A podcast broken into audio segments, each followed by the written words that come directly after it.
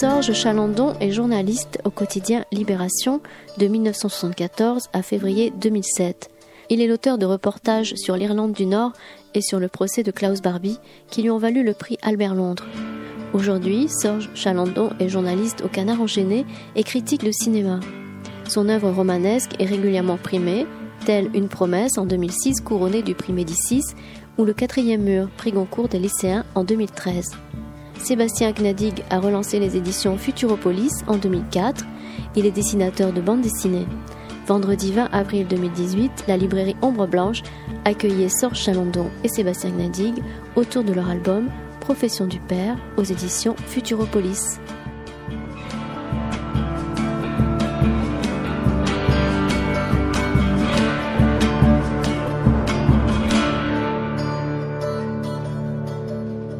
Bonjour à tous. La, librairie Ombre Blanche et moi-même vous remercions euh, d'assister à cette rencontre dont nous nous félicitons avec euh, Sorge Chalandon et Sébastien Gnedig, euh, que je vous présente brièvement, même si vous le connaissez l'un et l'autre. Sorge Chalandon, journaliste au quotidien Libération pendant plusieurs années, auteur de reportages sur l'Irlande du Nord et le procès de Klaus Barbie, qui lui ont valu le prix très convoité Albert Londres en 88. Depuis 2009, journaliste au Canard enchaîné. J'ai vu que vous aviez fait de la critique de cinéma. C'est toujours le cas ou pas? Je suis un peu, enfin, Comme nous sommes très peu nombreux, on fait tout. Ah oui, d'accord. Donc on fait tomber Fillon et on fait de la critique cinéma. Ouais. quoi? Le ménage euh, Sincèrement, oui. Un, peu, de ménage, pas, pas trop. On n'est pas très regardant là-dessus. Côté littérature, eh ben, beaucoup euh, de belles choses. Hein. Alors, je cite Une promesse en 2006, prix Médicis, Mon traître en 2008, prix Joseph Kessel, 2011, Retour à Quilibec, Grand prix du roman de l'Académie française, prix Goncourt des lycéens en 2013 pour le quatrième mur, euh, nouveau roman en 2015 dont nous allons plus particulièrement parler à travers son adaptation bande dessinée, euh, Profession du père et le plus récent Le jour d'avant en 2017. Euh, Sébastien Gnedig, en, ce qui lui euh, concerne, évolue dans le monde de la bande dessinée. C'est lui qui a relancé les fameuses éditions, enfin qui sont redevenues fameuses grâce à vous, Futuropolis, en 2004. Hein, c'est vrai, Non, non, mais honnêtement, on s'en flattait. C'est vrai que ça, ça, ça vous, les, vous, les, vous, avez redoré le blason de ces éditions à l'initiative d'éditions Gallimard, édition Soleil. Euh, en parallèle, dessinateur de bande dessinée sur des scénarios de Philippe Thiraud. Mes voisins sont formidables. Vider la corbeille, une épaisse couche de sentiments ou encore le linge sale. Mais euh, si nous le recevons, et si nous les recevons, c'est donc pour ce livre dont j'ai parlé, que j'ai déjà un petit peu évoqué, Profession du père. On connaissait donc la version euh, roman. On découvre la version en bande dessinée. Alors ma, première question euh, va pas briller par son originalité, mais euh, qui a eu cette, cette, très belle idée, cette, oui, cette idée folle, cette initiative? C'est euh, moi. En fait, euh, moi, c'est vraiment à la lecture du, roman que j'ai tout de suite eu envie de, l'adapter. C'est devenu, c'était une évidence. Euh, c'est curieux, hein, parce que je peux pas en expliquer toutes les raisons encore. Parce que c'est un roman euh, graphique entre guillemets qu'on imagine visuel, je veux dire par là? Alors paradoxalement, pas forcément, parce que c'est un roman introspectif. Dans le roman, justement, on est dans la tête du petit Émile Choulan, donc euh, qui euh, qui a cette enfance. Vous m'entendez? Vous m'entendez pas? Là, vous m'entendez mieux. Euh, et donc, on c'est vraiment un roman introspectif. On est dans la tête du petit garçon. On, voilà, on voit ce qu'il ce qui lui a, ce qu'il ce qu'il comment il réagit aux événements. Et et dans un roman introspectif, on a beaucoup de un, un souvenir en amène un autre, qui en amène un autre, etc. Ce qui ne marche pas du tout en bande dessinée, mais alors pas du tout. Et en même temps, moi je m'étais dit justement, d'abord il y a la force de cette histoire hein, qui, est, qui, est, absolument stupéfiante. Moi j'étais euh, abasourdi à la lecture de, abasourdi à la lecture de, de, ce roman. En deuxième temps, euh, j'ai vu les images, j'ai vu euh, ce que je pouvais en faire, et surtout dans l'idée intellectuelle d'adapter un roman, je, je, je voyais. Une première pour vous? Oui, en fait, c'était quelque chose qui m'intéressait. Euh, mais je n'avais pas trouvé le roman pour euh, euh, qui, qui m'a fait qui a fait tilt. Et justement, l'idée c'était de se dire comment on transpose graphiquement un roman introspectif. Et l'envie a été tout de suite de me dire, je n'en mettrai, je ne mettrai justement aucun texte-off. Et puisque c'est un, c'est une bande dessinée, l'idée c'est de montrer la vie de ce petit garçon, de montrer les scènes, et en espérant, si je réussis euh, mon coup, c'est que, euh, bah, que, le, que, les lecteurs, finalement, euh, en découvrant la vie de ce petit garçon, bah, puissent peut-être rentrer en empathie avec avec lui. On n'a pas le, le, le, retour des émotions du petit garçon, mais je pense que les situations sont suffisamment fortes, je pense, pour pour créer cette pour créer cette émotion. Mais je, je vais donner la parole à, à, Sorge, mais effectivement, mon impression, alors euh, tout à fait subjective de lecteur, c'était euh, voilà, c'est une espèce de, de, miroir de nos propres émotions en fait, mmh. ce, ce, ce bonhomme-là. Hein, parce qu'on le voit et, nulle part il n'y a pas ce qu'il y a dans les BD avec les, les, les, les petits ronds. Pour, ah, les crolls Expri, Les, petites crolls, c'est les petites. Euh, ah ou alors, non, des petites. Les pensées. Les pensées. Ah oui, oui, pardon, non, les, les, bulles de pensée. Non, ça, oh, il n'y en a jamais. Il n'y en a pas une. Y en a pas on, se dit, voilà, il y, a un regard et puis en fait, on, on projette ce, ce qu'on ressent soi-même. C'était le but. En tout cas, c'est ce que j'ai essayé de faire. Mais ça marche. Euh, bah, tant mieux. Sorge, euh, il faudrait peut-être euh, rappeler à ce, euh, aux distraits euh, ce, ce, ce, dont il s'agit, parce qu'effectivement, c'est une histoire très poignante, et, et, et, commençons par le dire, qui, qui est fortement inspirée de votre vécu. fortement, oui. C'est ce qu'on. Oui, bien sûr. Ah, il faut que je parle. Est-ce qu'on peut. Ah, tu fais comme tu veux. Non, bah, non, non, mais oui, je vais vous poser deux questions en une seule. Euh, Pourquoi euh, D'une part, effectivement, de, de, de, de retracer euh, le projet initial. Hum. Et, et, et d'autre part, bien évidemment, comment avez-vous perçu le fait de, de, de, le voir sous la plume de quelqu'un d'autre Alors, le, le projet, en, en, en, fait, voilà, mon, mon père est mort euh, en 2014, le, le, 20, le 21 avril. Et euh, en fait, tout mon, tout mon travail n'est pas que sur lui, mais en tout cas, je l'ai esséné dans tous mes romans précédents. C'est-à-dire que dans chaque roman, il y avait un peu de lui, un peu de soit de sa folie, soit de sa mythomanie, soit de son physique même, puisque même sur mes romans sur l'Irlande, euh, mon traître ou retour à Killybegs, dans les deux cas, mon ami irlandais, le traître, avait 55 ans, et dans mes romans, je l'ai appelé Tyrone Meehan, je l'ai appelé autrement, et il a l'âge de mon père il a le physique de mon père. Donc dans tous les romans précédents, euh, j'ai toujours mis des petites choses pour que mon père se retrouve, pour que mon père comprenne des choses de lui en me lisant. Il n'a rien compris, je vous rassure. Il est parti comme ça, mais en, tout cas, moi, ce que je voulais, c'était à un moment donné lui dire je, sais, je sais que tu, je tu n'as été rien de ce que tu as prétendu être. Parce qu'en fait, j'avais un père, oui, parce qu'il est parti, donc j'avais un père qui était très, très particulier. Il est mort en hôpital psychiatrique, hein, euh, il est mort euh, sur son lit, sanglé, parce qu'il était violent jusqu'à la fin. Mais euh, j'avais un père qui était très particulier dans ce sens où chaque fois qu'il qu passait la porte de ma chambre, il avait un métier différent. Donc il n'était jamais plombier ni instituteur. Il était chef des services secrets, c'était le responsable de l'OAS, euh, métro, c'est le dernier à avoir quitté la cuvette de Dien Bien Phu. Il a créé les compagnons de la chanson, mais comme a fait tomber amoureuse de lui, donc il a fallu qu'il s'en aille. Et moi, moi j'ai 12 ans, moi je suis un enfant, et tout ça je le crois, et tout ça je l'entends, et tout ça je le répète. Parce qu'en classe, bah, quand tu répètes que le livre s'appelle Profession du père parce qu'il fut un temps, je crois que ça n'existe plus maintenant, je crois qu'on demande Profession du père et de la mère maintenant dans les écoles. Mais au début d'année, on demandait nom, âge, prénom, profession. Voilà. Et quand je disais, mais qu'est-ce que je vais écrire Mon père disait, écris agent secret, je les emmerde. Et quand, et quand tu rentres dans une école et que tu écris agent secret à profession du père, je peux dire que le succès est, assuré. Ça aurait pu être drôle. Et c'est drôle parce qu'il y a, y a des choses très drôles dans le roman et dans la BD. Le seul problème, c'est qu'il y avait la violence qui allait avec. C'est-à-dire que ça n'aurait été que ça, j'aurais pu dire, bah, tiens, j'ai un père qui ne fait pas la différence entre le vrai et le faux. Donc, j'aurais pu avoir un père qui était en fait, qui était un, magicien, qui était un metteur en scène, qui mettait en scène sa propre vie, sa propre histoire. Pourquoi pas, au lieu de jouer au cow-boy avec les copains, j'aurais pu jouer à l'agence secret avec mon père. Le problème, c'est que la, la, violence extrême qui accompagnait tout ça faisait que c'était euh, inacceptable et invivable et monstrueux.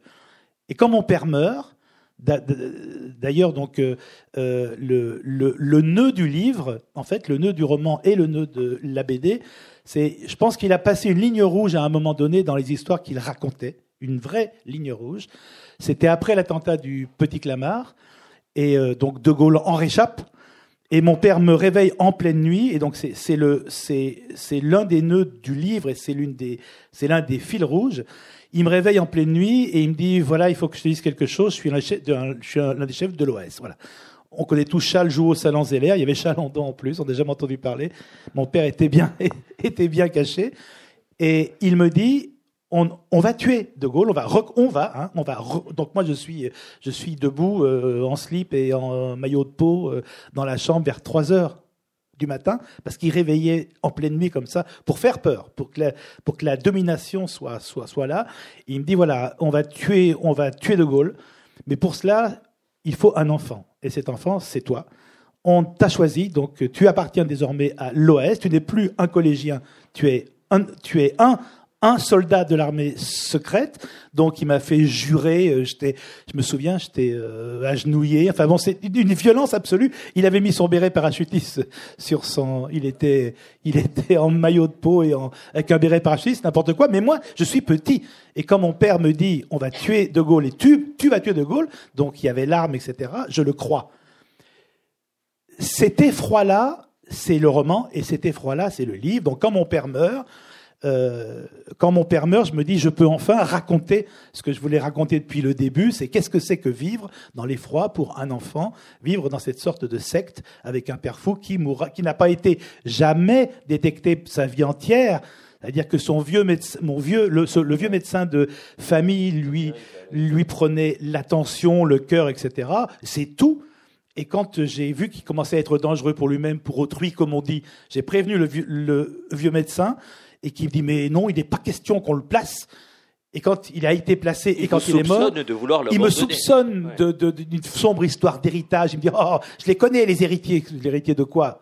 Horrible. Il est placé, il meurt. Et le médecin m'envoie un petit mot qui est dans le livre, le pauvre, mais j'ai changé les noms évidemment. Et le petit mot qui est, qui est magnifique, c'est Monsieur, comment, comment aurais-je pu faire interner un compagnon de la libération à qui le général de Gaulle avait demandé d'infiltrer la SS. Et là, tu te dis, ah, papa, bravo quand même. C'est-à-dire que le vieux médecin qui prend, le vieux médecin qui regarde les yeux, le cœur, etc., et l'autre qui lui raconte, et le vieux médecin qui gobe absolument tout. Je pense qu'à l'heure d'Internet, c'est quelque chose qui n'existait pas. À l'heure d'Internet, ça ne tenait pas, mais en tout cas, ça a tenu. Et donc, il meurt, donc j'écris ce roman, et un jour, on me dit, que euh, moi j'avais envie de travailler avec euh, la BD, j'avais envie de travailler avec euh, Juste une question avant d'aborder la BD, s'il vous plaît. Bien sûr. La profession du père, vous la connaissez maintenant profession... ou pas? Mais non. La vraie profession du père.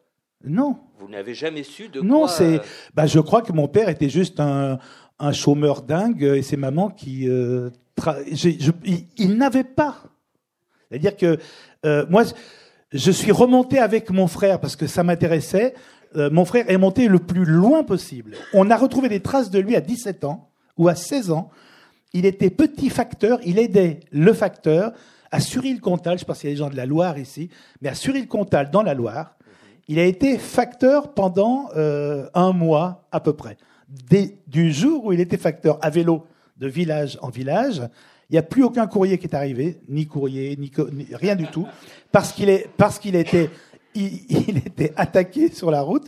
Donc il a été, il a été attaqué par, euh, par euh, des bandits, il a été attaqué par Al Capone. Il a 17 ans. Hein. Il a 17 ans et on a retrouvé. Et ça, mon frère a retrouvé dans les archives, y compris des mains courantes de la police et de la gendarmerie de l'époque. On a tout retrouvé dans un lieu près. Il jetait tout, il jetait les lettres, les colis, en disant qu'il avait et il se tapait la tête pour que pour qu'il saigne. À 17 ans, c'était inscrit. C'est-à-dire qu'il était inscrit que cet homme-là passerait sa vie entière à berner les autres et à être. Euh, parce et à se berner lui-même. Ou pas. C'est toute la question, oui. Alors la BD donc? cela dit, et ce jusqu'à la fin, parce que et ce jusqu'à la fin. Quand même, faut le. C'est une mort. Dans le livre, je ne le savais pas parce qu'il se trouve que voilà, je veux dire, il part et moi je commence à écrire, etc. Et j'ai deux médecins, euh, un, non, trois médecins, un psychiatre, euh, un psychologue et un médecin généraliste qui l'ont accompagné jusqu'à la fin. Euh, il y en a un, je l'ai revu et il m'a dit, je vous, vous l'ai jamais dit, mais est-ce que savez-vous, je suis désolé, c'est drôle en même temps. savez-vous quelle est la dernière phrase de votre père? Avant, avant de mourir. Non, je ne sais pas. Il dit, bah voilà, il était dans le coma depuis un moment. Il a ouvert les yeux, il a regardé autour de lui, il a dit, ah, De Gaulle n'est pas là, quel con, et il est mort. C'est-à-dire que je trouve que c'est une fin qui est, qui est juste prodigieuse. Mais vous voyez, De Gaulle n'est pas là, quel con, et il meurt. Ça, montre peut-être qu'il était la, la, la, première dupe de, de, Non, ça vous voulez pas lui, je, je, je lui sais laisser pas. ce bénéfice du doute? Non, je peux penser que jusqu'à la fin, euh, il pouvait faire croire aux infirmières que De Gaulle pouvait venir. Aussi, voilà, c'est, c'est, mais euh, donc cet homme-là, euh, jusqu'au bout. Ouais. Donc, pour moi, ce qui était important en écrivant ce roman-là, c'est que euh, c'est un roman tragique parce que l'enfant, nous, nous, nous étions deux en fait. Donc Émile, c'est la, c'est mon frère et moi. C'est un mélange des deux. Mon frère ne voulait pas être dans le livre, donc le livre lui est dédicacé et la BD lui est dédicacée aussi en ce qui me concerne. Mais il ne voulait pas être dans le livre parce que voilà, il voulait, il voulait pas euh, parce que Lyon, c'est une petite ville, tout le monde tout se sait. Et bon, ça, ça s'est su, mais bon, tout ça n'est fi, finalement tout se sait à Lyon. Ça c'est su. Mais lui ne voulait pas être euh, dans le livre. Et, ce qui était important pour moi, c'est que ce livre est tragique et ce livre est drôle. C'est-à-dire que la folie a un ressort romanesque et comique qui est absolument extraordinaire. Et moi, ce que je, un jour, donc, on me dit que moi, j'avais envie, parce que moi, j'aime beaucoup la, la BD, je suis abonné à des journaux, à des journaux de BD, je la, lu, je la, je la lis, etc. Et euh, je rencontre euh, quelqu'un qui s'appelle Chris, Chris, qui est un, scénario, un scénariste de BD euh, qui travaille avec euh, Futuropolis, qui avait fait un livre sur l'Irlande, et ça, ça, me titille, mais je, je peux pas, moi, toc, toc, toc, euh, voilà. Et un jour, Grasset me dit, bah, écoute, ça, ça tombe bien, il semblerait que Futuropolis, des gens de Futuropolis, aient envie de faire quelque chose sur ce livre-là. Et moi, je suis, je suis bouleversé parce que je n'ai, c'est, voilà, c'est une adaptation en BD. Je ne sais pas ce que c'est, je ne connais pas, et j'ai un peu peur parce que c'est, quand même moi, c'est, mon père, c'est, ma vie. Comment, comment est-ce qu'on va faire? Euh, Sébastien n'est, pas là. Je suis chez Grasset dans ma maison d'édition et sont ici euh, euh, Claude, Gendreau, ouais, Claude Gendreau de Futuropolis. Et, et, et moi la, la, et donc on discute de ça et tout. Et la, la, question qui me brûle c'est mais ça va être comment et brusquement il, je lui dis mais ça, ça, ça, va ressembler à quoi? Et là il, il, il sort 80 planches 80 planches vous aviez déjà fait 80 dans, dans, planches en découpage seul, en découpage en, en découpage. Dessiné, découpage C'est-à-dire que tout seul, dans son coin, sans savoir si ça allait aboutir, si ça allait être fait, si quelque chose allait se passer, brusquement, moi qui dis, mais ça ressemblera à quoi? Et d'un coup, boum, j'ai les 80 planches et j'ouvre comme ça, donc devant, devant tout le monde. Chez Grasset, j'ouvre et là, je suis, euh, je suis saisi. Parce que, parce que oui. Parce que, évidemment. Parce que ça, pour moi, ça, ça, peut, ça ne peut être que ce trait-là. C'est-à-dire qu'un trait plus réaliste, plus. J'ai une BD, euh, euh, j'ai une, une, une, une, adaptation pour un livre qui, qui s'appelle Mon traître, le livre sur, oui, tout à fait, qui, sur, qui sur, sur l'Irlande. Le réalisme de l'adaptation fait que on est dans la guerre, on est dans, ça va parfaitement bien. Ce réalisme-là, avec ce livre-là, ça aurait pas pu marcher du tout. Et tout d'un coup, je me trouve devant un livre qui est, disons-le, qui est violent, qui est beau, mais qui est élégant et pudique et ça me va. C'est-à-dire que quand l'enfant prend une baffe de son père dans ce livre-là, eh ben, tu, ne, tu, tu, tu, ne, tu, tu ne fermes pas les yeux. C'est-à-dire que tu peux soutenir parce que le trait a une élégance telle que, qui te permet d'accepter. En fait, c'est si, si j'avais été bon dessinateur, c'est l'image que j'aurais pu avoir de ce roman en BD. C'est un très beau compliment. Là, je, non, je, je, profite, je profite. Non, mais c'est ça. C'est ça. Mais c'est, je ne pensais pas possible qu'un dessinateur dans son coin, ouais. parce qu'il a lu un roman et parce qu'il le trouve intéressant, que tout seul, sans l'assurance de, à dire qu'il ne sait même pas si les droits existent. Il a, il a l'assurance de rien et il vient avec. Et moi, tout de suite, je dis bah oui, évidemment oui. Banco. Et, et euh, ce, ce, dessin, cette manière d'aborder le, c'est le résultat de d'une maturation, d'un mûrissement, ou ça, ça a été instinctif? Bah, De toute façon, j'ai pas beaucoup de style en ma possession, en fait. Hein, donc... je fais pas les modestes. donc, non, non, non, non, mais je veux dire, euh, en fait, ce qui est sûr, c'est que j'étais persuadé que avec le dessin que j'ai, qui est celui que, que j'ai donc, euh, pouvait en tout cas fonctionner très bien avec ce type d'histoire, justement pour un peu les raisons que, que Sorge a dites, c'est-à-dire que le réalisme sur une histoire comme ça est insoutenable. Ça, j'en ça, j'en étais persuadé, et j'étais assez persuadé que de l'idée que justement ce trait un petit peu euh, humoristique, enfin un petit peu semi-réaliste comme ça, était là. Euh, si je me concentrais assez bien sur les, les expressions des, des des, des, personnages, il y avait quelque chose qui pouvait, qui pouvait fonctionner. Ensuite, c'est une histoire qui est beaucoup en huis clos, c'est-à-dire que c'est une, effectivement une petite secte familiale, et donc euh, on est beaucoup dans l'appartement, on est beaucoup dans la cuisine ou dans la chambre du petit, et donc, euh, eh bien oui, avec le dessin, bah, c'est pas facile à faire. Hein, c'est un peu ingrat finalement. On pense que c'est les grandes scènes épiques qui sont qui sont les, plus dures, mais raconter plusieurs euh, plusieurs pages à la suite dans un dans un dans un rectangle, hein, dans un cube, on va dire. C'est pas si simple. Les visages, par exemple, la moustache du père. Il avait une moustache, votre Pas du tout. Ouf que, mais ouf, ouf qui lui ressemble pas. Ah bah non. Mais, mais j'ai vu la photo, j'aurais pas pu le faire en fait. Non, ah mais non, à... non, pas, non, non, parce qu'il avait rien. C'est-à-dire qu'il était important. Je, je, vais te laisser parler parce que c'est, c'est, en fait, c'est, c'est la, la, la profession de, c'est ton image du père, mais Heureusement qu'il a une moustache, heureusement qu'il a ses lunettes, heureusement qu'il a... Euh, pour que moi, je puisse m'en extraire et que, que, je puisse plaindre le petit Émile, qui est le héros de ce livre-là. Oui, sans vous plaindre à vous. vous Mais oui.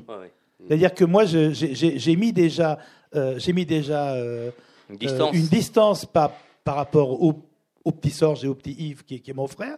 C'est le petit Émile. J'ai mis une distance. Dans ma tête, quand je le faisais, je fais beaucoup de mal, parce que les coups que prend Émile quand j'écris le roman, c'est moi qui les prends. Là, lorsque je lis ça, alors que pour moi, la, terreur est exactement la même, je la revis avec la même intensité, sauf que quand je le lis, je me dis Ah ben il n'y avait pas que moi alors, il y avait aussi ce petit garçon qui est là, avec son ah papa qui a une grosse moustache. Ah et, ça, et ça me.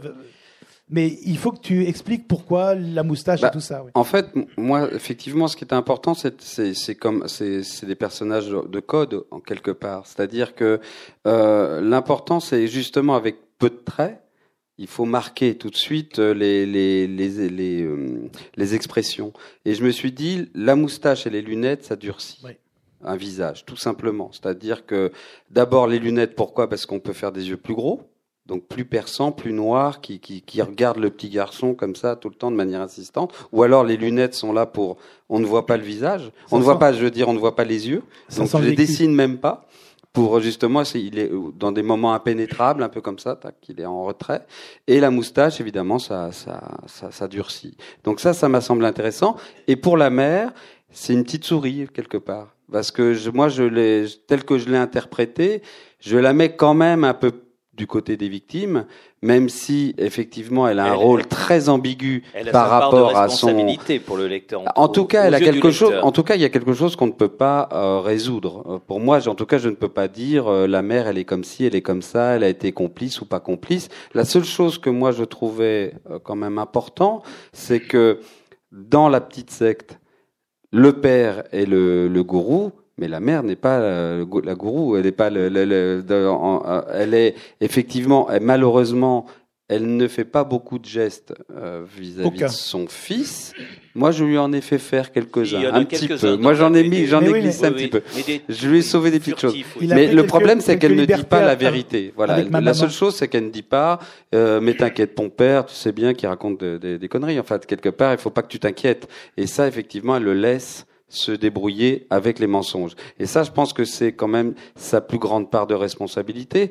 Maintenant, c'est pour ça que j'ai placé moi, parce qu'en fait j'ai déplacé des choses aussi. En fait, c'est-à-dire que dans le roman, puisque dans le roman effectivement une idée en amène une autre, etc.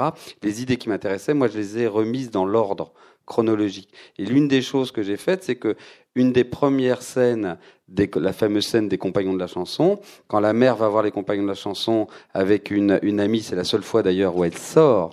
Euh, seule, d'abord, elle doit beaucoup euh, demander l'autorisation, insister pour pouvoir y aller. Et quand elle rentre, elle est, elle est laissée à la porte. Et le père la laisse pas rentrer.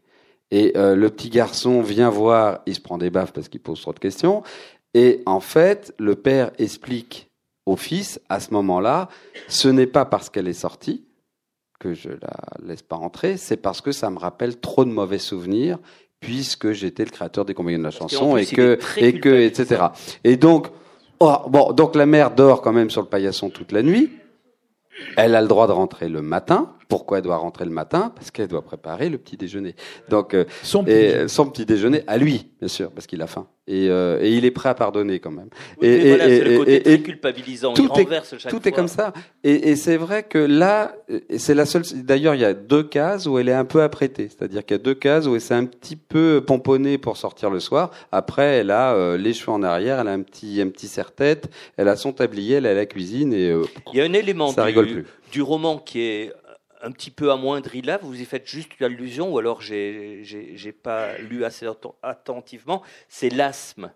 Euh, hein, c'est tout, un petit hein, peu. Juste, vous, vous, vous l'évoquez parce que. Oui, mais, oui, mais enfin, ça prend trop de place. C'est bien, moi, je trouve.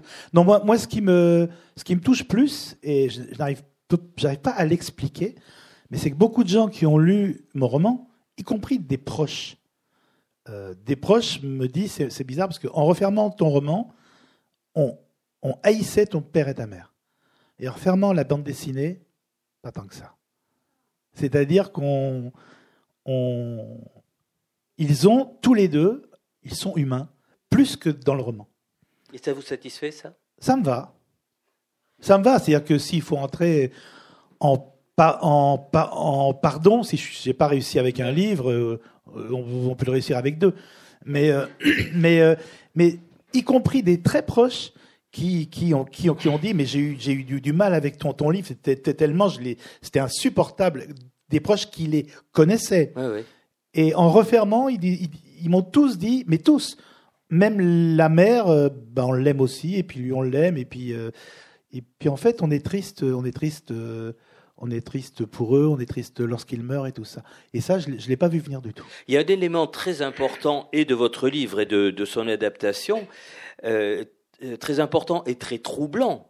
C'est euh, quand justement on sort de l'appartement et que le, le gamin, Émile, a des comportements calqués sur ceux, sur ceux du père.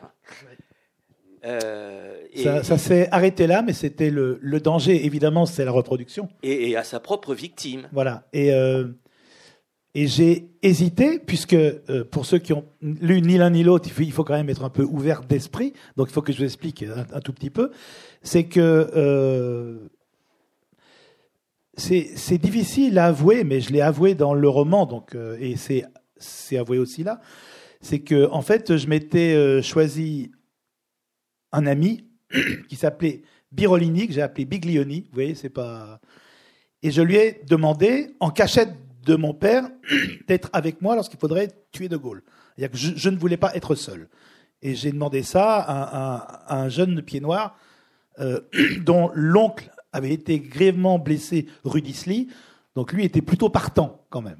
Il s'est pas posé la question à un moment donné. C'est-à-dire que c'est ça qui est terrible, je trouve, c'est terrible. C'est-à-dire que c'était tout ça était tellement évident que cet enfant de, de classe de quatrième ne, ne, ne, se pose pas la question. Nous sommes à Lyon. Est-ce qu'il n'est pas en train de me raconter n'importe quoi? C'est-à-dire que je lui montre l'arme, etc. Arme qu'il connaissait. C'est-à-dire qu'il, je me suis aperçu qu'il, qu'il lui savait les armes, etc. Voilà. Et, et, et lui est était partant.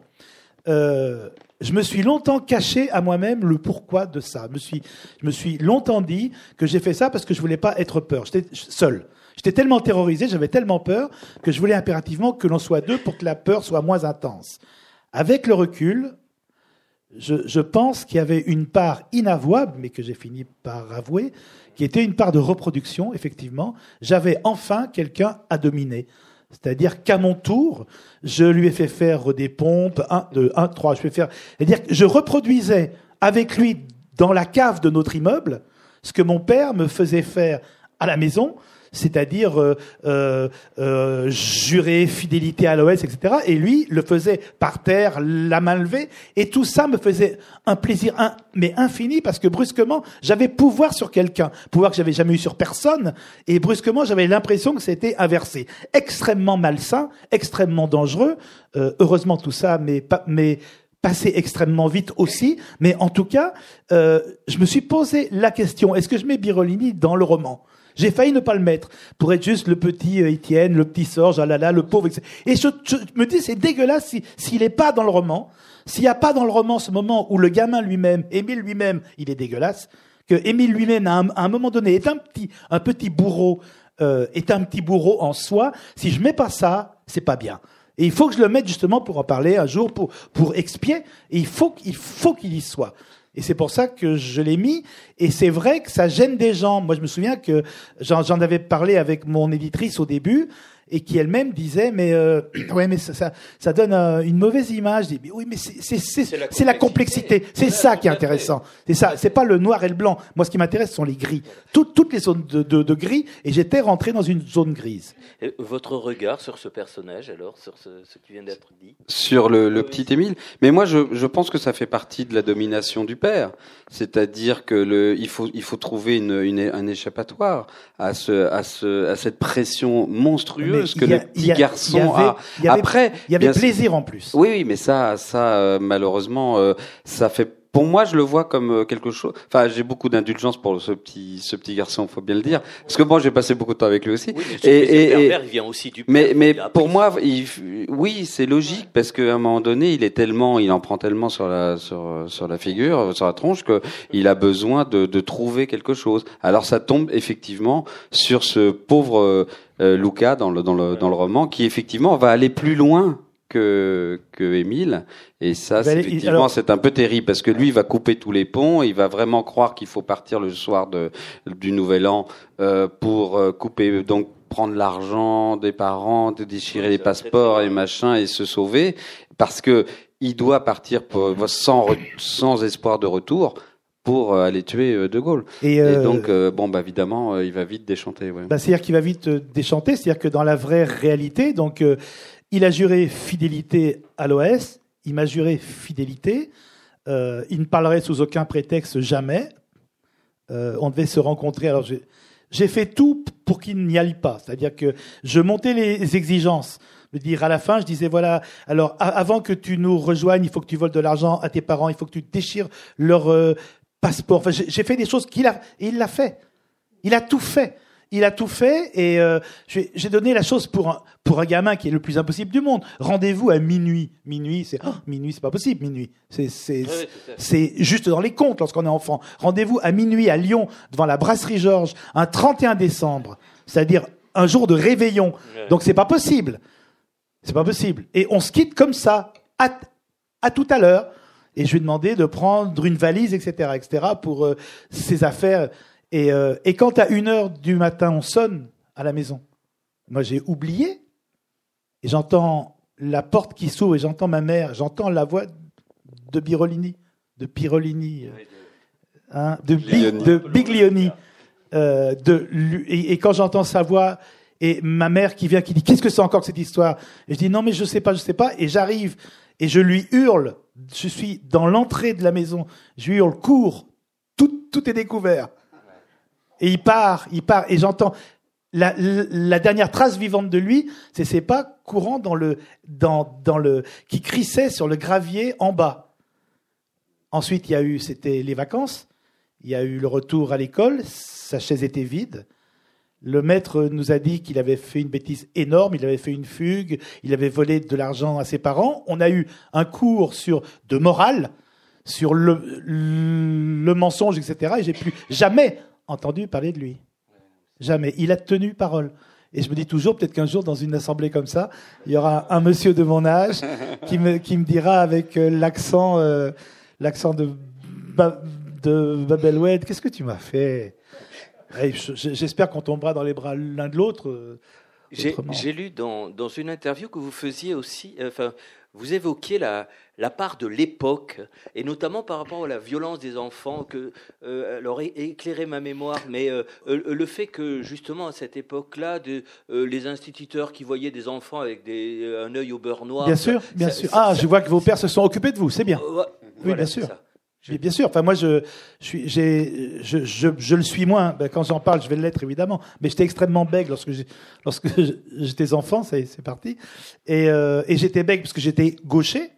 Donc pour mon père, la main gauche, c'était la main du diable. Ah oui, à ce moment-là, il était pasteur presbytérien et il avait inventé, il avait créé sa propre église dans le, dans le Kentucky. Et donc il avait une, et forcément, donc il avait une toge, il me faisait mettre euh, tout ce qui a un rapport avec l'asthme dans mon roman. En fait, c'est le bégaiement. C'est pas l'asthme. Mais comme dans mon premier roman qui s'appelle Le Petit Bonzi, il y avait le bégaiement, je voulais pas que ça fasse Le Petit Bonzi 2, le retour, et il est, et il est pas content. Donc je voulais pas que, je, je voulais pas que, mais, euh, mais, mais, mais, euh, mais bon. Mais l'époque, c'est ça, c'est que je suis gaucher. Donc euh, mon père m'oblige, m'oblige à, à, tout faire de la main droite. Et à l'école, donc je suis à Lyon, je suis dans une école de la République, euh, je, voilà, euh, que, que j'ai dessiné. Qu'il a dessiné. Il est venu à Lyon, il a fait, il a les fait, décors sont. Il a fait les repérages. Ah oui, oui, non. On est, nous sommes, nous sommes à Lyon. Eh ben, nous étions deux en classe, gauchers, et l'instituteur nous, nous avait attaché la main gauche. À la, je suis désolé si, ça, mais ça se faisait pas qu'à Lyon, mais je sais. Mais donc, la main gauche attachée pour écrire. De, mais imaginez-vous aujourd'hui un prof attache la main d'un gosse, non, oui, mais, non, mais, mais c'est c'est c'est mais c'est la DAS, enfin c'est c'est tout de suite c'est fini quoi. C'est- c'est- Nous, il y, avait une violence qui fait que quand quand il battait, quand il nous battait ou quand il me battait, pour, pour moi c'était de, de l'ordre de l'éducation. C'était normal. Bon, c'est ça dépendait de la violence des coups. Être euh, dans l'armoire comme comme il appelait la maison de correction, qui était l'armoire de leur chambre, dans laquelle je passais la nuit avec les mains sur la tête, eux qui dormaient dans le lit. C'est quand même, c'est une image, comment une mère peut accepter que son enfant dorme, soit les mains sur la tête, à genoux dans une armoire, et qu'elle dorme avec son mari dans le lit. C'est pas, c'est pas possible. Même ça me semblait un peu, un peu fort, mais en, mais en, en même temps, euh, je, je, mes, mes, mes amis n'étaient pas à ce point-là, mais nous étions tous à peu près, pas Ouais, battus, mais corrigés. D'ailleurs, c'était le mot que l'on employait. Corrigés. Tout à fait. Sébastien, parlons euh, de, euh, de l'aspect technique, même si on a un petit peu abordé, mais à partir du livre, euh, c'est avant tout, vous l'avez dit, il n'y a pas de pensée, il n'y a pas de, euh, ce sont des dialogues. Or, le, le livre, par définition, c'est pas une, une c'est- c'est c'est pas un livre de dialogue. Euh, co- le texte, comment il y, a- il y en a plein, certes, mais justement, est-ce qu'on se contente de ce qu'il y a, ou est-ce qu'on on met la main à la pâte et on, on transforme en dialogue ce qui peut être narratif parfois? Bah, En fait, il y a presque aucun dialogue qui est de qui, qui sont de moi. Dans le, c'est tous les tous les textes sont sont de Sorge et c'est ça qui m'intéressait aussi. C'était un défi évidemment, mais c'était de se dire que moi, dans le, rythme du roman, il y a une, il y a, il y a, c'est très fort. Les paroles du père, de la mère sont, stupéfiants et ça claque en fait déjà dans le roman. Et il y a déjà effectivement beaucoup de dialogues que j'ai simplement réutilisés euh, t- tels que, et puis parfois, bah, effectivement, il y a des, phrases. euh, la plus simple, c'est peut-être. Et ma mère me disait toujours, "Tu connais ton père." Bon, bah voilà, on prend "Tu connais ton père" et ça suffit, et on monte la mère. Donc, euh, il y a pas mal de choses comme ça, et, et, moi, je voulais m'en tenir à ça. Pour et le travail. Puisque la bande dessinée, c'est raconté en images, euh, c'est le rythme des, des cases, euh, voilà, qui, qui, qui se suivent. Euh, c'était justement de créer euh, ce rythme euh, dans les dessins qui permettait de d'amener les textes comme des comme des voilà des, des, des phrases comme ça qu'on lit et que ça vient claquer tac tac tac on lit comme ça ça apporte aussi la bande dessinée apporte quelque chose que le roman a plus de mal à apporter c'est le silence ce sont les silences qui viennent ponctuer le, dans le rythme, voilà. Et moi, je me les lisais dans ma tête, c'est-à-dire qu'effectivement, je suis là en me disant, voilà, le père arrive, il dit j'ai faim, paf, il a, bon, tac, la mère, ils sont un petit peu, alors qu'ils viennent de dire, euh, enfin, moi, à chaque fois, toutes les scènes, j'essayais de, de, de créer ce rythme-là, de me dire comment ça s'agence en images. Est-ce que Voilà. vous avez découvert quelque chose du roman par rapport à la première lecture euh, Est-ce que ce travail vous a permis de... En fait, c'est de, de mettre, parfois, de mettre dans l'ordre. Ça m'a permis, par moi, une des choses, c'est de voir parfois la, le, parfois certaines dates qui sont absolument terribles. Il y a une scène où le fils est abandonné, c'est-à-dire que les parents déménagent les parents déménagent dureté. et en fait euh, le fils bon il est plus âgé évidemment mais il apprend comme ça au détour d'une conversation dans la cuisine que les parents vont déménager. Et il dit ah bon on va où? Ben nous on va là. Toi es, maintenant t'es assez grand et euh, tu peux rester dans les dans l'appartement jusqu'à la fin du mois, mais après tu te débrouilles. Ah, bon et en fait je regarde la date et là quand on commence à replonger les choses, on se rend compte que ça c'est dit à peu près vers le 15 décembre. Donc ça veut dire qu'en fait il est mis dehors fin décembre à Noël, en fait, déjà, il est, euh, il, doit se débrouiller et il va dormir dans une camionnette de là où il travaille. Il apprenti dans un, dans, dans, dans en tout cas dans le roman, dans, d'un menuisier. Et en fait, la seule solution qu'il a, c'est d'aller dormir dans la camionnette sans le dire au patron. Et, et, et là, on se dit, en fait, il est, on est le 31 décembre. Et ça, oui, ça, tout d'un coup, il y a des choses qui se révèlent comme ça. Après, il y a forcément des choses qui sont frappantes, et c'est une des raisons pour lesquelles moi j'ai voulu aller sur place et voir les lieux et m'imprégner des lieux, c'est qu'on doit dessiner ce qui est dit. Donc euh, effectivement, il y a des scènes, je reconnais, euh, je parlais de la fameuse armoire. Quand on doit dessiner une armoire avec le fils dedans, en slip, avec les mains sur la tête, au milieu des vêtements. Alors on se pose plein de questions, on se dit, il avait les vêtements sur la figure ou pas? Il avait la tête entre les vêtements finalement ou pas? Enfin, c'est qui pendait, donc euh, forcément c'est une penderie, donc euh, on cherche une armoire qui ressemble. Et puis euh, on se retrouve avec des choses à dessiner qui sont parfois effectivement un peu rudes, enfin même très rudes dans, dans, dans ce cas-là. Et, et ça, oui, c'est l'image, on doit, on doit montrer. Et là, il faut montrer. C'est-à-dire que je ne vais pas éluder, je ne vais pas montrer euh, la, table de nuit. Hein. donc euh, je dois montrer quand même qu'il rentre dans l'armoire et qu'il est dedans. Et il ferme la porte. Et après, on voit les parents qui sont couchés. Je me tourne vers vous. on a plombé un peu l'atmosphère. C'est pas le passage le plus rigolo, il hein, faut bien le dire. Hein. Non mais attendez, juste, euh, juste avant qu'il y ait des questions, mais juste pour vous, pour, pour ceux qui n'ont pas lu ou qui n'ont pas encore lu, mais juste il y, y, avait des moments qui, qui, qui pouvaient être très drôles moi, je, pense toujours au, meeting aérien. Le meeting aérien, euh, c'était donc, nous étions dans les années 60, et c'était ce que l'on faisait lorsqu'on était euh, en province, comme nous. On allait voir les petits meetings aériens sur les petits, sur les petits aérodromes. Il y avait un ou deux vieux euh, Spitfire de, de la guerre. Il y, avait, il y avait un biplan, etc. C'est-à-dire, c'était voilà. Sauf que moi, donc, je suis pas dans une famille comme les autres. Donc, on arrive dans le meeting aérien. On l'a fait trois ou quatre fois, et chaque fois, mon père cherche une caisse quelque part, il trouve une caisse, il met la caisse, il monte sur la caisse. Moi, je suis caché dans les hautes herbes. Et c'était les premiers talkie-walkie, donc ça devait être, euh, je pense que c'était à 100 mètres peut-être, un grand, un, grand maximum. Et le premier avion qui, qui passe, il est sur le talkie, il dit Tu me refais ce passage, s'il te plaît? Alors les gens commencent à arriver, évidemment, puis et, euh, et puis moi, je, suis dans l'herbe. Oui, chef, bien chef, parce qu'il m'a demandé de dire bien chef, bien. Alors quand on jouait à l'agence secrète, je disais yes sir, yes sir, parce qu'ils avaient euh, des choses comme ça. Et, euh, et petit à petit, effectivement, il y a de plus en plus de monde autour de lui. Quand le meeting aérien est terminé, j'imagine les gens du meeting, ils devaient voir ça, ils disent qu'est-ce que c'est ce mec? Quand le meeting est fini, les gens l'applaudissent. Moi, je reviens, je me cache, on part en voiture. Et ça, pour moi, ça a été le plus violent de ma vie, je crois, parce qu'il a fallu que je me défasse de l'idée, qui est une idée monstrueuse. Mais le regard de mon père dans le, rétroviseur, ici des autographes, le regard de mon père dans le rétroviseur lorsqu'on fend la foule pour s'en aller avec les organisateurs qui disent Mais qu'est-ce qui s'est passé? Elle ne comprenait pas pourquoi ce type-là sur cette caisse était applaudi? Et son regard dans le rétroviseur qui me dit Souviens-toi toujours, il faut que toute ta vie que tu te souviennes de ça. Ils sont cons, les gens. Et je trouve que partir dans la vie avec un bagage comme ça, c'est absolument, c'est, c'est, un crime.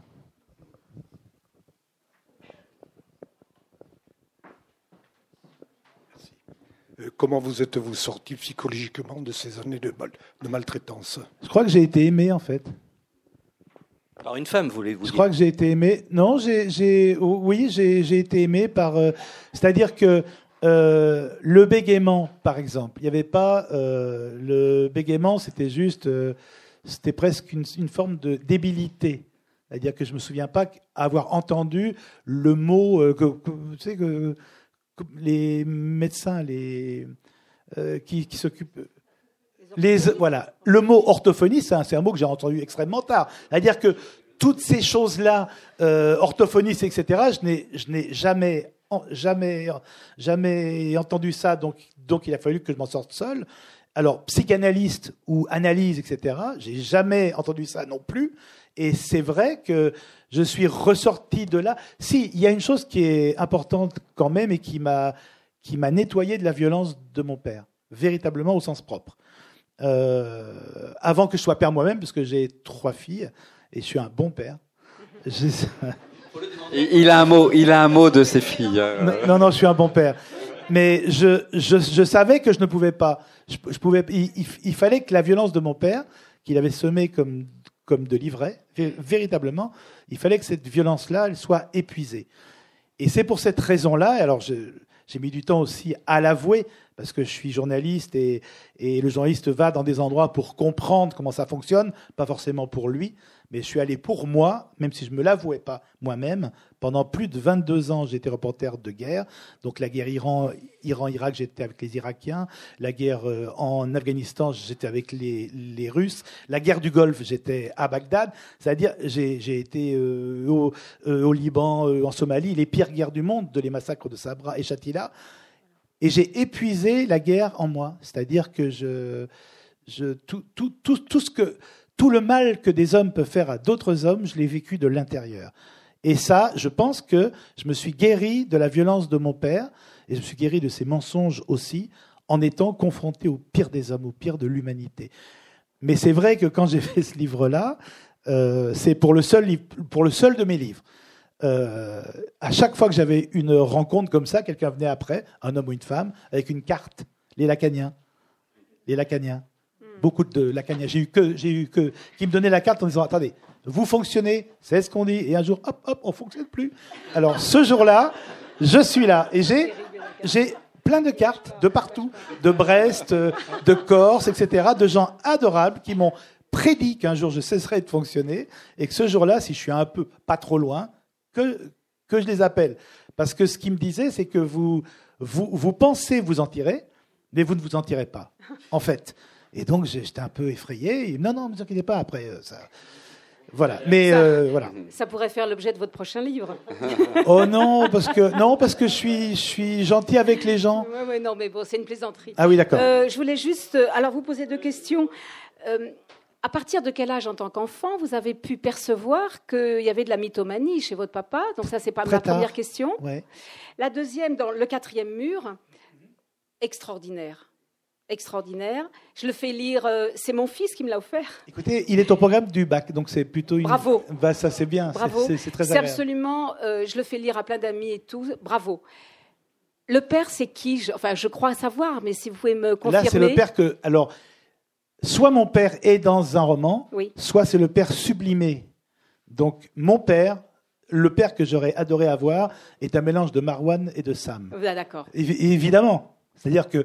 Enfin quand euh, Marwan, quand, euh, quand Sam dit protège l'intelligence, quand il dit ça à Georges, qui est mon deuxième prénom, protège l'intelligence, pour, pour, pour, pour, moi, c'est exactement un père, c'est ça. Voilà, donc euh, il est là, et, et, et la, la, première. En tant, en tant, en tant, en tant qu'adulte, je pense. C'est-à-dire que, enfin, grand enfant, grand enfant, petit adulte, je sais pas. Mais euh, non, ce qui, ce qui, ce qui, ce qui m'étonnait un peu, pour tout vous dire, ce qui m'étonnait, c'était la, la rapidité avec laquelle il changeait de profession. C'est-à-dire qu'il est professeur de judo. Bon, euh, tout le monde le sait, mais moi je ne le savais pas, mais tout le monde le sait. Il y a des judokas japonais euh, qui viennent exprès du Japon pour le voir combattre. Moi, c'est marrant, j'ai jamais pu. J'ai demandé, mais j'avais pas d'assez bonnes notes. Euh, il est, il, joue. Euh, il, était extrêmement bon. Il était à l'Olympique Lyonnais euh, en tant que joueur de foot. là, ce qui, m'étonnait, c'était la vitesse avec laquelle il passait de l'un à l'autre. Lorsqu'il était pasteur, il a été presbytérien et une autre fois, il était, je me plus, mais euh, la plage arrière de sa voiture, c'était le lieu de la preuve. Quand il était professeur de judo, sur la plage arrière de la, de la voiture, il y avait un kimono, une, une ceinture noire. Quand il était à l'OS, il y avait un béret rouge, son béret parachutiste. Quand il était pasteur, il y avait sa toge. Donc, euh, la voiture, oui, c'est ça, c'était, mais c'est tout. Et ça m'étonnait que lui, euh, enfin, quand même, qui c'est le, le dernier qui a chapeau, quoi, qui a, qui a, qui a quitté la cuvette de Dien Bien Phu, fou à pied, hein, parce que comme les Viettes, comme les Viettes étaient partout, donc il n'a pas pu prendre le dernier hélicoptère, donc c'est à pied qu'il est parti. C'était une longue histoire, il a traversé, enfin, c'était épouvantable, il a mangé des rats, enfin bon, c'était, mais il n'y avait pas de photo, il y avait un béret, voilà. Donc si, si, si vous voulez, confusément, confusément, vers 8, 9, 10 ans, 12 ans, 12 ans, je commençais à me, mais euh, par exemple, il y avait euh, à Lyon, à Annecy, François de Geld qui chante. Hein, il y a le, ciel, le soleil, et la mer. Voilà, un gala. Il fait un gala. Et mon père va au gala. Moi, je ne peux pas y aller, euh, parce que je suis puni, je ne sais pas pourquoi. Mais bref, euh, c'est le meilleur ami de papa, François de Geld. Il revient avec une grande affiche de François de Geld. On ne sait pas un poster, une affiche. Mon père s'appelle Jean. À Jean, qui m'a non seulement appris à chanter, mais aussi à vivre. Signé François. Et mon frère, plus petit que moi, 19 points de main que moi. Mon frère me dit, c'est l'écriture de papa. Et là, je, rentre dans une rage folle, rage folle. Et je lui explique que quand on aime tellement, tellement, tellement quelqu'un, eh ben, on limite, on, prend sa voix, ses tics, et on peut prendre son écriture. Et que François de Gueldre aimait tellement papa, eh ben, qu'il écrivait comme papa. Et après la mort de mon père, j'ai demandé à mon frère, mais mon, mon frère m'a avoué. Il m'a dit, je ne l'ai jamais cru. Jamais, depuis tout petit, jamais. Et je lui ai demandé pourquoi moi je l'ai cru? Et il m'a dit parce que tu l'aimais. Oui, c'est une jolie réponse. C'est pas d'autre réponse. J'ai une question qui pourrait prolonger celle-ci. Euh, sans que ce soit euh, dans une mesure commune, bien évidemment, il n'empêche, quand on est romancier, on joue aussi avec la vérité. Oui, j'ai eu droit à ça. C'est-à-dire que. Non, j'ai eu droit. C'est une, c'est une gentillesse. Il y a plein de gens qui viennent. Ah non, je, mais c'est une gentillesse. Non, pas que je remette en question le. le, ah non, non. Non, c'est pas ça. Ah non, c'est pas ça que je dis. On fait oui, profession Il y a plein de gens qui viennent me dire Vous vous rendez compte? Vous vous rendez compte? Votre père aurait été instituteur? Qu'est-ce que vous feriez là maintenant? C'est bien qu'il était. C'est parce qu'il est. C'est parce qu'il était fou que vous êtes romancier. Si il avait été instituteur, etc., vous vous chier toute votre vie. Tandis que là, voilà, là, là, il y a quelque chose. Eh ben, je ne suis pas sûr. Je ne, j'ai. C'est pas ce que j'ai dit. Hein. Non, mais je vous entends. Mais en même temps, non, mais en même temps, cette envie de raconter des histoires, elle vient bien. voilà. Elle vient de quelque part. Voilà. Elle vient de quelque part. Mais euh, ce, ce n'est pas en, en, réaction contre lui. C'est pas en réaction contre ce que j'ai vécu. Je, pense que pour m'extraire de, la folie et de la secte, je me racontais des histoires. Ça, c'est salvateur. Je, dessinais. Et je pense que j'en suis resté là. Mais c'est vrai, c'est quand même. Euh, mon, mon, père était le meilleur ami du roi Hussein de Jordanie. Bon. Mais c'est vrai que quand, pendant la guerre du Golfe, je suis à Amman, et quand on fait une conférence de presse avec un roi comme ça, après tous les journalistes en randonnion passent derrière le roi et chacun lui serre la main pour avoir sa photo avec le roi. Mais quand je, c'est vrai, quand je serre la photo du roi, j'ai pas pu m'empêcher de penser, ben moi papa c'est vrai. c'est très con. Non, mais, oui. mais non, c'est très con. Mais si, c'est que non, non, non, j'aurais dû ne pas y penser. Oui, mais c'est dommage de, de construire une vie sur la revanche. Non, pas C'est dommage. Non, je crois pas. Non, non. Pour moi, euh, moi, si je voulais paraphraser la, magnifique phrase de, Bobby Sands, le gréviste de la fin irlandais, la, moi, ma revanche, ce sont le, les rires de mes enfants. C'est ça ma revanche. Je peux pas en avoir une autre. Je voulais simplement vous dire que on peut avoir eu des parents tout à fait dits normaux, mais qui, déléguaient le sale boulot aux bonnes sœurs. Moi, j'ai connu ça. J'ai connu ça. Et vous l'avez écrit vous, non, vous avez laissé des traces, non? Non, on, m'a demandé souvent de l'écrire, et puis bon, je suis trop, trop paresseuse, je crois, pour l'écrire. Ah, moi, je crois pas. Vous Non, non. C'est pas ça l'histoire. C'est après, il faut assumer, après, il faut être comme ça, puis il faut expliquer. C'est dur, hein euh, vous, étiez où? Vous étiez où? J'étais pensionnaire à Villefranche de Rouergue, dans l'Aveyron. Oui. Euh. Ah Et c'était quelle sœur? Les sœurs de la Sainte Famille. Ah oui, oui. oui, ah, la Sainte Famille, forcément, oui. Et vous êtes resté de quel âge ah, De quel âge quel âge ben, De 11 ans jusqu'à 17. Ah, c'est le plus fragile en plus. Oui, oui, Et vous en êtes bien sorti euh, Pas du tout comme mes parents l'espéraient. Ah oui. ah oui. Ah oui, oui, c'est sûr. Que heureusement. Oui, oui, quand même. Oui, il faut bien. Il faut bien s'en sortir. Alors, attendez, parce que, parce que moi, j'ai des questions. Est-ce qu'ils ont délégué le sale boulot ou ils pensaient à l'époque que c'était pour euh, votre bien? Ah, mais je pense qu'ils le croyaient sincèrement. Oui, oui, ils le croyaient très sincèrement. Moi, moi c'est ça. Je, pense que je pense en fait que l'on a été mal aimé. Oui, pas, aimé. Pas, aimé, mais, mais mal aimé. Ah oui, ils étaient convaincus que c'était pour mon bien et que c'était et que si j'avais la tentation de me plaindre, on m'expliquait que euh, si je me plaignais encore, euh, on en rajouterait une couche, quoi. C'est tout. Parce ah, pouvait oui, ça, alors ça, c'est pas gentil. Enfin, je veux dire, euh, là, c'est dans l'intention de nuire, là, du coup. Vous n'êtes pas rentré dans les ordres du tout. Ça, ça vous a. Moi, je voulais juste vous demander les rapports avec votre maman oui, Oui, bah écoutez, donc elle est vivante. Comment euh, elle a lu votre livre? bah, Non seulement elle l'a lu, mais je, suis, je ne suis pas un auteur qui tue les familles. Euh, je, avant de publier, comme ça concernait ma mère, ça concernait ma, mon père, même s'il était mort, mais ça concernait aussi mon frère, euh, je l'ai fait lire à ma mère, à mon frère, en leur, en leur disant, soyez francs, l'un de vous dit qu'il ne supporte pas, que c'est trop difficile à vivre, je ne publie pas. Et je m'étais engagé à ne pas publier. Je ne suis pas. Il y a des auteurs qui adorent quand les familles explosent. Moi, je trouve ça. Euh, ma mère étant en crépuscule, j'ai pas envie de, l'embarrasser. Mon frère, je l'aime, j'ai pas envie de, l'embêter non, non, non, plus. Donc, dans les deux cas, je leur ai fait lire. Mon frère m'a dit "Écoute, j'ai beaucoup ri.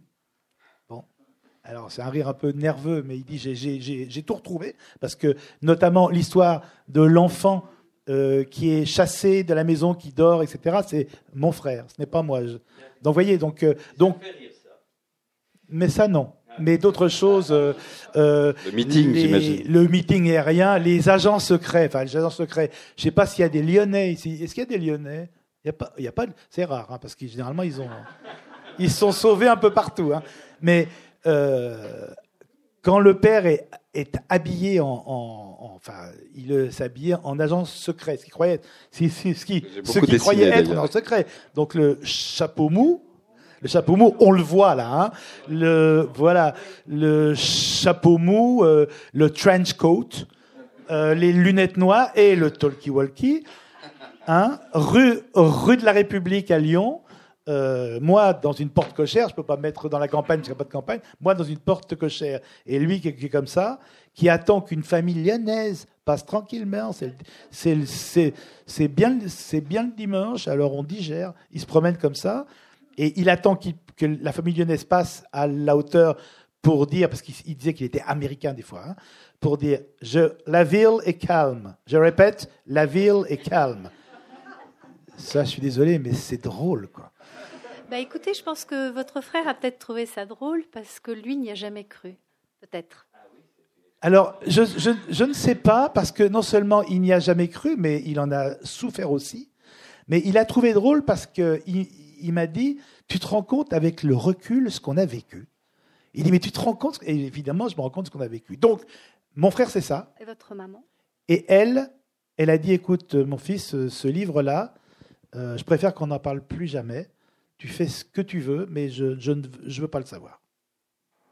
J'ai dit, mais maman, je vais le publier. Elle m'a dit, écoute, euh, fais ce que tu veux, mais je ne veux pas le savoir. Est-ce que vous pensez que ça a pu, euh, elle, lui permettre de se déculpabiliser de son comportement? Rien. J'en suis persuadé.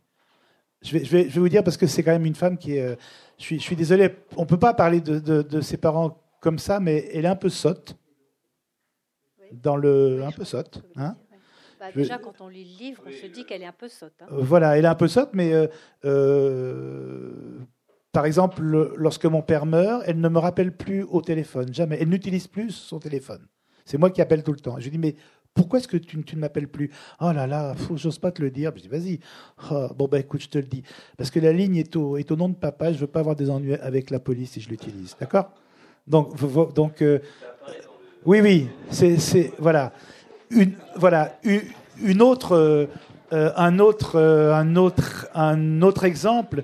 J'ai mon parrain qui s'appelle Ted. Mon parrain, c'est Ted, c'est un Américain et c'est le chef de la CIA. C'est lui qu'on c'est lui qu'on voit qui saute sur la voiture et qui prend Madame Kennedy, qui, qui la tire après. Voilà. Bon, et puis mon père qui lui dit ah, c'est ton parrain, ton parrain. Moi je regarde, je le vois pas. Ce qui, ce qui me fait un problème parce que mon parrain, n'avait pas de bras. Il avait perdu son bras et là, il en a deux. Et quand je lui dis, mais il a, mais il a deux bras, et, mon père dit, ah, ah, les progrès de la médecine. Voilà. Donc, euh, mais, mais Ted, par exemple, pendant deux ans, deux ou trois ans, je vis dans l'épouvante de Ted. Parce que Ted, c'est mon parrain américain qui est le chef de la CIA et qui va travailler avec l'OS. Je comprends pas. J'aurais dû un, peu, un peu plus de discernement peut-être. Enfin bref. Euh, et ma mère assiste à tout. C'est-à-dire que ma mère, mon père lui dit, au, fait, euh, Ted euh, a téléphoné, elle dit non, non, il n'a pas téléphoné. À dire que, bon, Ted, Ted évidemment n'existe pas, mais elle vit dans la terreur de Ted et, et de mon père. Mon, mon père meurt. Nous revenons du crématorium. Je suis dans la voiture avec mon frère et ma mère, on est seuls. Et là, je me souviens, ma mère a le front contre la vitre, il pleut, et je suis à l'arrière, et euh, j'ai dit à mon frère, je vais lui parler de Ted. il me dit, non, non, je t'en supplie, fais pas ça et tout. Je dis, je veux qu'elle me dise. Et je lui dis, maman? Il me dit oui. Et, me dit, euh, et je lui dis, tu n'as pas de nouvelles de Ted? Je ne comprends pas qu'il ne soit pas venu. Et ma mère me dit, Ted? Je dis, oui, tu sais, l'ami américain. Elle me dit, ah oui, oui, l'ami. Puis rien.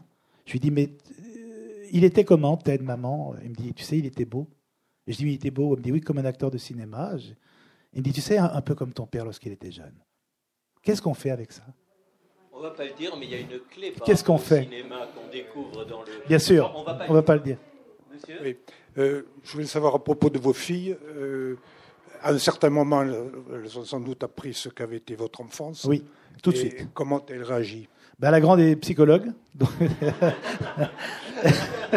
je trouve que.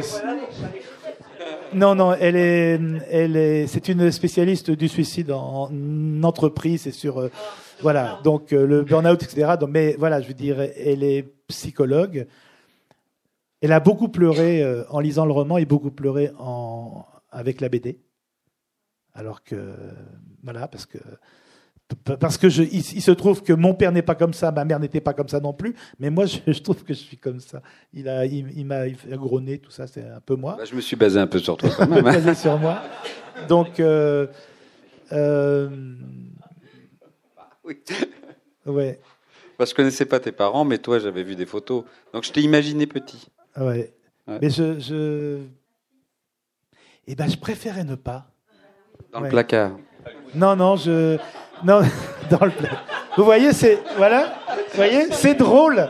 Voyez écoutez, je, je, je, ne l'ai pas. Je suis grand-père depuis, depuis un mois et demi. J'ai un petit-fils, donc je suis ravi.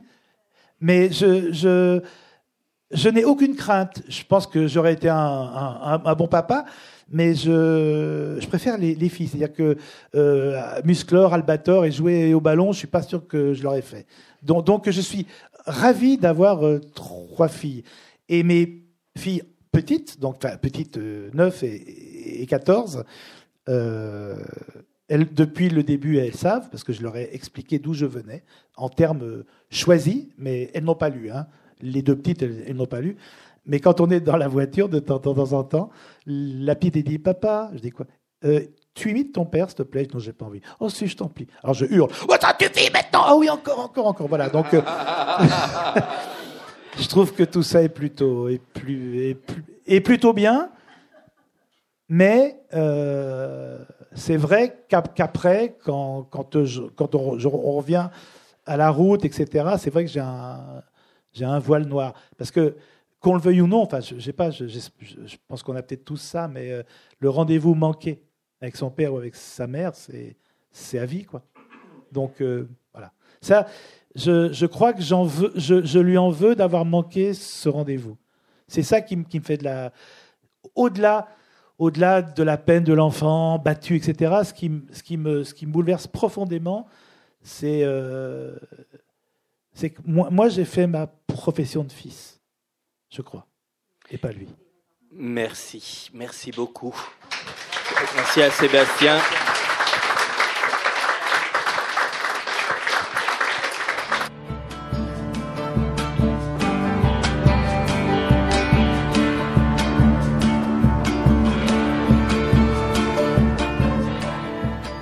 Vous venez d'entendre Sorge Chalandon et Sébastien Gneding autour de leur album Profession du Père aux éditions Futuropolis lors de leur venue à la librairie Ombre Blanche le 20 avril 2018.